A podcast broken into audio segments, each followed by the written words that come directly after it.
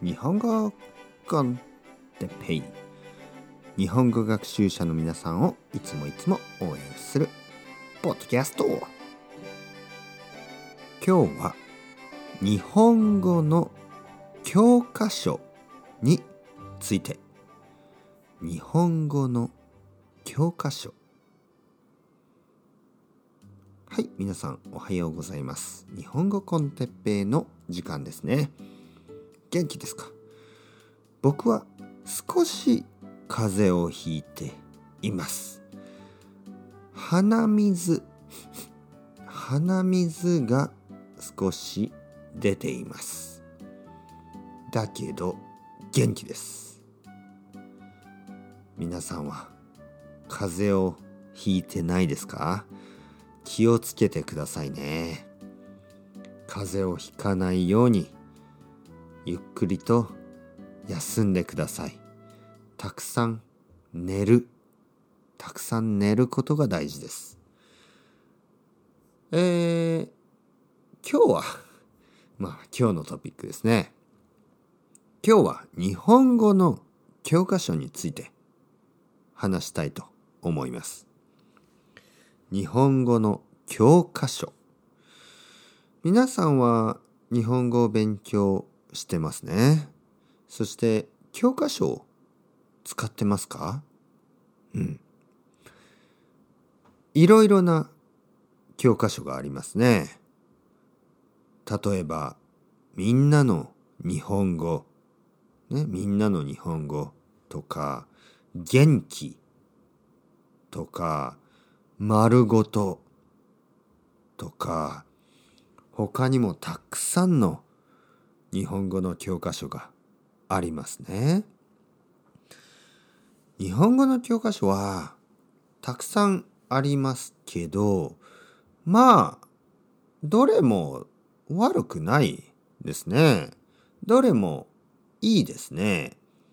ほとんどは同じですね。そんなに違わないですね。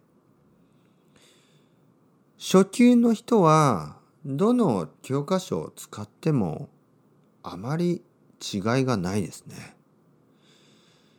だけど中級以上の人ね中級レベルになると教科書だけだと十分じゃないです。教科書は初級のね初級レベルの生徒さんのためにはいいです。だけどやっぱり中級以上ですね。中級以上の皆さんはもっともっと日本語を聞いたり、ね、もっともっと日本語を読んだり、ね、もっともっと日本語を見たりまあ日本語を見るというのは変なのでまあ YouTube とかあのテレビテレビ番組とかそういうのを見るとかねポッドキャストを聞く。本を読む、えー、いろいろなブログを読んだり。日本語のコンテンツですね。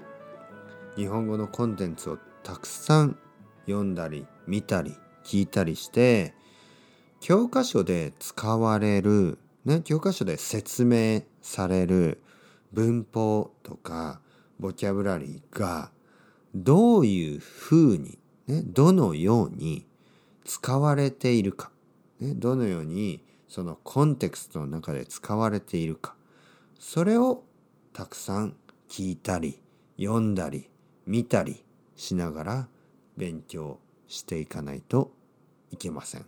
ね、勉強する必要があります。ね。だから教科書はとても便利です。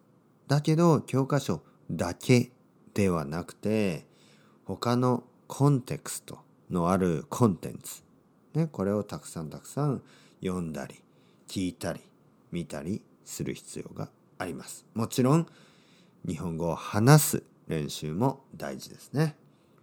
頑張っていきましょう。それではまた皆さん、 chao chao、 hasta luego。またね、またね。またね。